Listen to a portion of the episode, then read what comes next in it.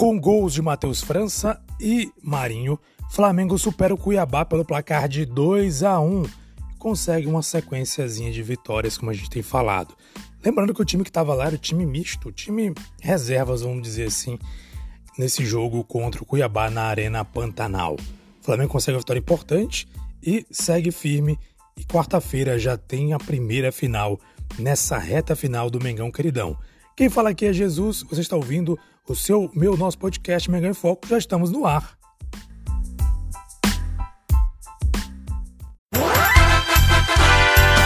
Está entrando no ar o seu podcast Domingão. Mengão em Foco. A apresentação: Jesus e TH. Uma vez Flamengo, sempre Flamengo. Flamengo sempre eu hei de ser.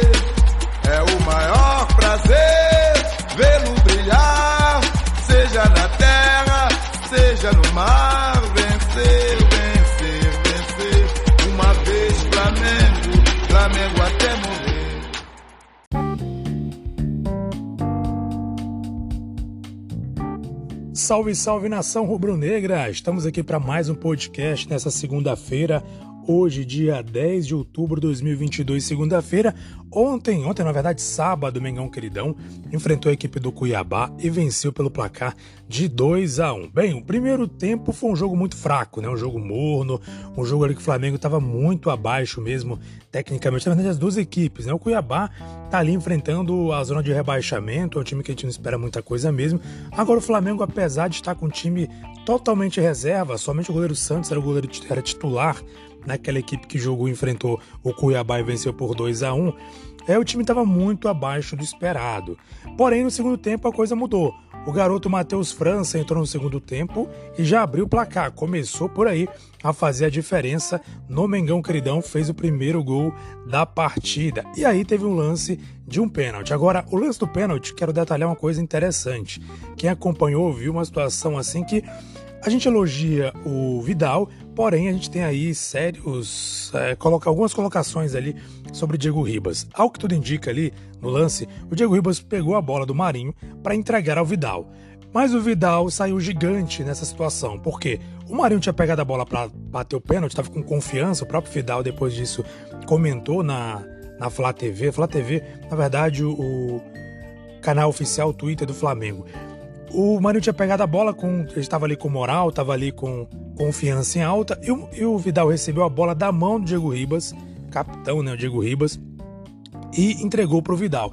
O Vidal, percebendo que o Marinho estava com confiança em alta e queria bater o pênalti, pegou a bola e entregou nas mãos do Marinho. Isso foi muito elogiado pela torcida do Flamengo.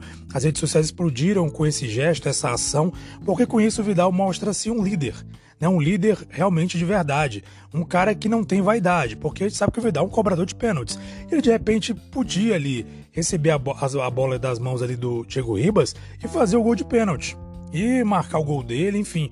Mas não, ele preferiu devolver a bola para o Marinho. Marinho cobrou marcou e o Flamengo ampliou a vantagem por 2 a 0. Nesse momento, o Flamengo estava bem melhor no jogo em relação ao primeiro tempo. Né? Destacar também a atuação do Cebolinha. Achei que o Cebolinha atuou muito bem, teve alguns lances, inclusive lances perigosos que quase marcou um gol, né? E jogou muito bem, fez boas jogadas ali. A velocidade dele parece que ele está voltando ao ritmo né, da velocidade, da habilidade, dos dribles. E a gente espera que ele melhore cada vez mais, porque ele vai ser muito necessário, principalmente nesta temporada que vem, 2023, que o Flamengo tem tudo para se tornar um time hegemônico, né? Quem sabe agora vem a tal da hegemonia, porque o time tem um, um, uma equipe reserva e titular com grandes jogadores, né? Com jogadores aí à altura que podem competir facilmente uma competição, por exemplo, como o Campeonato Brasileiro e outro time competir as Copas. Ou mesclar tudo isso e fazer uma grande equipe competitiva. Bem, um ponto negativo foi o Diego Ribas, né? Diego Ribas, no finalzinho do jogo, já acabando o jogo ali, ele acaba é, vacilando com a bola na entrada da área. Ele bobeou, perdeu a bola para o jogador do Cuiabá e o Cuiabá conseguiu diminuir o placar em 2 a 1 Mas estava no final, o Flamengo conseguiu garantir uma vitória importante. Tenho dito pro moral da equipe, principalmente, que vai enfrentar o Corinthians nessa quarta-feira agora. Detalhe, com esse placar o Flamengo no final da rodada conseguiu alcançar o quarto lugar, entrou de novo no G4, porque o Fluminense tropeçou diante do América Mineiro, se não estou enganado, tropeçou e o Mengão queridão é, venceu o seu jogo e aí o Flamengo ocupa agora o quarto lugar, né? O quarto lugar com 52 pontos, um ponto à frente da equipe do Fluminense. E Flamengo continua firme e forte aí no G4, né? Como eu tenho falado. Importante manter a colocação pela premiação e também é, para estar tá bem colocado ali no Campeonato Brasileiro, para ficar ali entre os quatro, de preferência ali em segundo lugar, porque já que o Palmeiras praticamente é campeão, é difícil alguém tirar, quase impossível alguém tirar esse campeonato do Palmeiras, mas pelo menos se manter ali entre os primeiros colocados, de preferência entre o segundo, o terceiro colocado ali. Quanto melhor colocação, melhor a premiação e também melhor o moral da equipe. E falando em moral, o Flamengo veio com moral né, para esse jogo diante da equipe do Palmeiras, do Corinthians, né? Que Palmeiras, da equipe do Corinthians, né? Com essas vitórias importantes, aliás, vitórias não, né?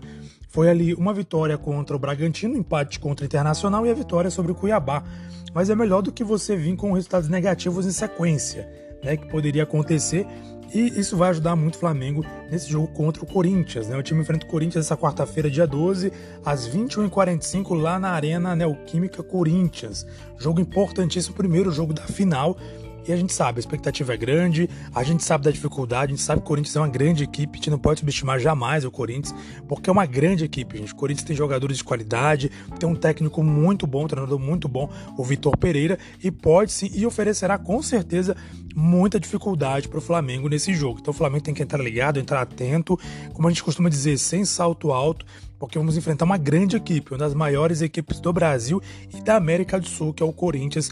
Então a gente tem que entrar ali com a cabeça erguida, porém com os pés no chão, para evitar algum tipo de algo desagradável. Você perder ali o primeiro jogo já é complicado para você reverter no Maracanã. Claro que a gente sabe que o Maracanã a gente é, é, forte, a gente pode vencer, mas o melhor, o ideal é a gente conquistar uma boa, um bom resultado já no primeiro jogo, para no segundo jogo correr menos riscos ainda e conseguir garantir esse título da Copa do Brasil. Expectativa grande, nação. Estamos aqui com vocês trazendo informações, bate-papo sobre o Mengão queridão, hein? É isso aí, galera. Estamos despedindo agora.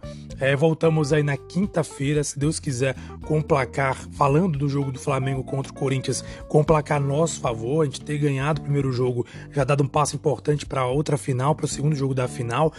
E vamos torcer, né? Torcer, torcer, porque a gente tem que fazer isso. E você, nação, qual é a sua expectativa para esse jogo contra o Corinthians? Qual é o, o que, que você acha desse jogo? O que, que você espera desse jogo? Sua opinião sempre é importante. O que, que você acha do Flamengo nessa reta final? De vai ser campeão das duas Copas, Libertadores e a Copa do Brasil? Deixe sua opinião, se você acompanha no Spotify, você pode deixar sua opinião lá na, na na enquete que a gente deixa sempre para o torcedor participar, ou você acompanha através do Anchor também, você pode deixar sua opinião e favoritar também. Peço que você favorite, hein, gente. Tem a opção de favoritar ou salvar, não sei como é que aparece na sua plataforma, para você salvar os nosso, nosso podcast, para você ouvir com frequência, receber notificações e não perder nenhum bate-papo de torcedor para torcedor. Afinal de contas, aqui é Mengão em Foco. Também fazendo um convite para você seguir nossas redes sociais, nosso Instagram, nosso Facebook, arroba Mengão em Foco tudo junto sem acento. Procura lá nosso Facebook, também nosso Instagram, para acompanhar notícias e informações sobre o Mengão Queridão. Um abraço, nação, saudações rubro-negras e até mais.